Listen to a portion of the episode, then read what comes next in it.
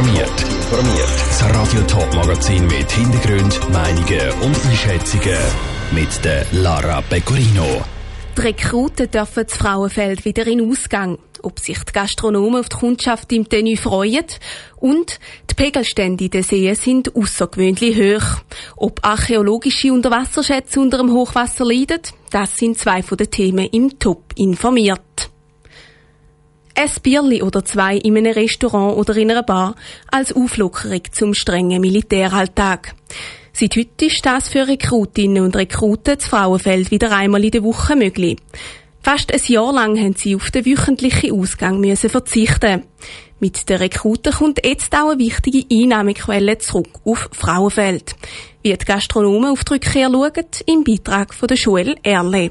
Es ist ein weiterer Schritt zurück in die Normalität für die Gastronomie zu Frauenfeld, weil bald sind die Rekrutinnen und Rekruten von den beiden Kasernen Stadt und Auenfeld wieder um die Häuser, wenn es heisst Ausgangszeit.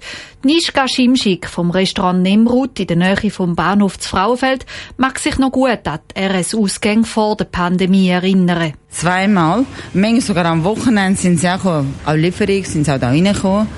Und so ich so 30 bis 60 Leute haben wir auch einmal, also in einer halben Stunde haben wir das, haben wir das alles geschafft. Also alles sind auf einmal gekommen. Aber es war richtig gut. Gewesen.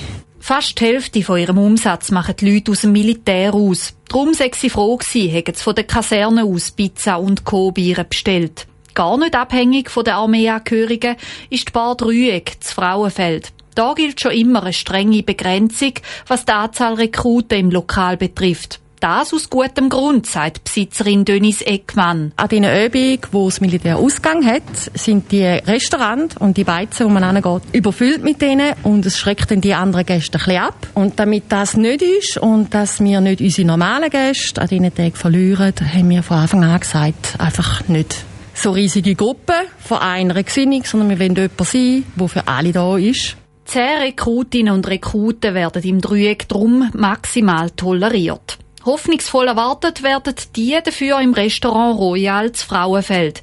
Die Priska Mayer ist seit über 35 Jahren Restaurantbesitzerin. Früher noch häufiger werde ihres Lokal mittlerweile aber nur noch sporadisch von RS-Leuten aufgesucht. Eine Tag ist sehr gut, der andere Tag ist flach. Es kommt immer darauf an, wer sich trifft. Oder wenn ein paar lustige sind und dann kommen noch ein paar dazu, dann bleibt man sitzen. Wenn nichts läuft, dann ist klar, dann ist es langweilig, oder?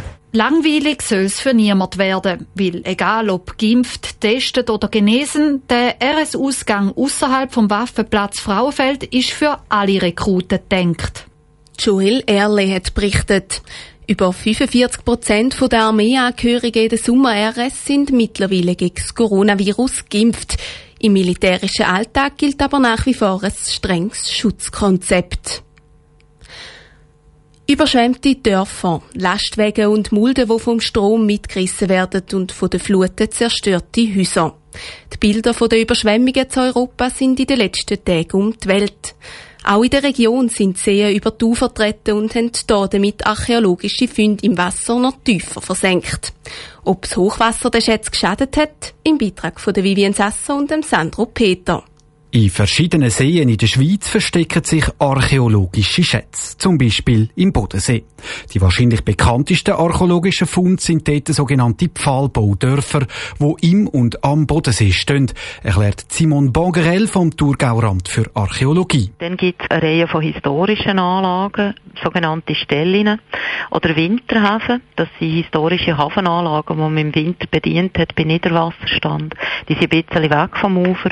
Und dann gibt es halt schon einzelne noch weitere so Anlagen, oder, wo, wo über Zeiten im Wasser in, aufgestellt worden sind. Und für genau diese Unterwasserschätze kommt ein bisschen mehr Wasser, das es bedeckt, sogar gelegen, freut sich die Archäologin. Da haben sich unter anderem Pfau, aber auch Reste von Siedlungsmüll, Tierknochen, Textilien bis hin zu Speisresten haben sich im Uferbereich innen erhalten. Und das, weil sie unter Sauerstoffabschluss im Boden innen gelagert worden sind. Und das ist eben auf das Wasser, die Wasserüberdeckung zurückzuführen. Das viele Wasser hilft also dabei, um die Pfahlbauten und ähnliche Funde erhalten und schützen. Trotzdem hofft auch Simon Bongrel, dass das Wasser nicht noch viel mehr ansteigt. Irgendwann kann es dann nämlich gleich auch gefährlich werden für die archäologischen Funde. Was eine Gefährdung könnte sein, ist, dass im Uferbereich zu einer Erosion kommt, dass beispielsweise Bäume umstürzen oder Uferbereich ausbrechen und so neue archäologische Fundschichten freigelegt werden und entsprechend auch zerstört. Simon Bangrel vom Thurgauamt für Archäologie im Beitrag vom Sandro Peter und der Vivienne Sasso. Auch Archäologie-Experten rund um den Zürichsee sind aus beruflicher Sicht froh ums Hochwasser.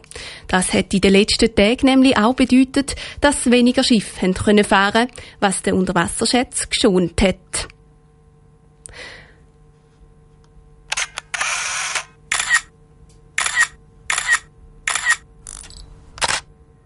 Ein schnelles Alltagsfoto vom Mittag mit den Kolleginnen oder ein Sommerferienschnappschuss aus der Kindheit, wo im Fotoalbum klebt.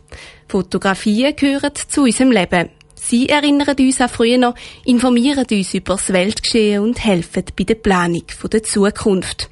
In den letzten Jahren haben sich aber nicht nur die Arten, wie Fotos gemacht werden, verändert, sondern auch der Stellenwert der Fotografie. Die Direktorin vom Fotomuseum Winterthur, Nadine Wietlisbach, hat mit der Vivian Sasso auf die Entwicklung zurückgeschaut. Fotografie ist ein Medium, das sich schon immer laufend verändert hat. Das liegt praktisch in der Natur der Fotografie, ist sich Nadine Wietlisbach, Direktorin vom Fotomuseum Winterthur, sicher. Besonders in den letzten Jahren ist aber nochmal ein grosser Fortschritt passiert. Also es ist quasi ins Internet gekommen und mit dem Internet auch die Frage rund ums vernetzte Bild. Also wir gehen davon aus, dass Fotografie vernetzt ist, weil sie sehr oft auch für den Zweck von Kommunikation entsteht und entweder auf digitalen Plattformen oder von Person zu Person kann sehr schnell verschickt werden. Fotografien sind also ein Teil von unserem Alltag geworden. Sind früher noch nur auf Plakat oder in den Zeitungen aktuelle Fotos abgedruckt worden, tragen heutzutage die meisten Leute tausende Fotos im Hosensack oder in der Handtasche mit sich herum. Die Entwicklung hat sich aber nicht nur auf Privatpersonen ausgewirkt, sondern auch auf die Leute, die mit Fotografien ihr Geld verdienen, erklärt Nadine Wettlisbach. Das heisst noch nicht, dass das ähm, professionelle Fotografinnen ablöst. Im Gegenteil. Aber als Berufsfotografin muss man sich sicher ganz anders organisieren als noch vor 10, 15 Jahren. Es ist sicher ein härter umkämpftes Feld geworden. Also die Berufsfelder sind an einem grossen Wandel unterworfen. Wie der Wandel weitergeht, ist schwierig einzuschätzen, sagt die Direktorin vom Fotomuseum Zwintertour. Nadine Wietlisbach sieht aber vor allem auch grosse Chancen in deren Entwicklung.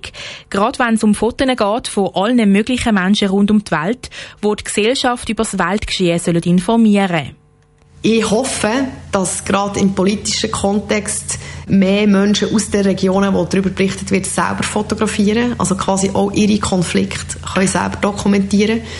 Also ich glaube, es wird nochmal vielschichtiger und vielsprachiger in Bezug auf Fotografie. Die Direktorin vom Fotomuseum Winterthur, Nadine Wietlisbach, im Beitrag von der Vivienne Sasso. Mit der Entwicklung der Fotografie und den Vor- und Nachteilen, wo das mit sich bringt, beschäftigen sich noch vier weitere Beiträge, wo diese Woche im Top informiert Platz finden. Alle Beiträge gibt es auch zum Nachlesen auf toponline.ch. Top informiert, auch als Podcast. Mehr Informationen gibt es auf toponline.ch.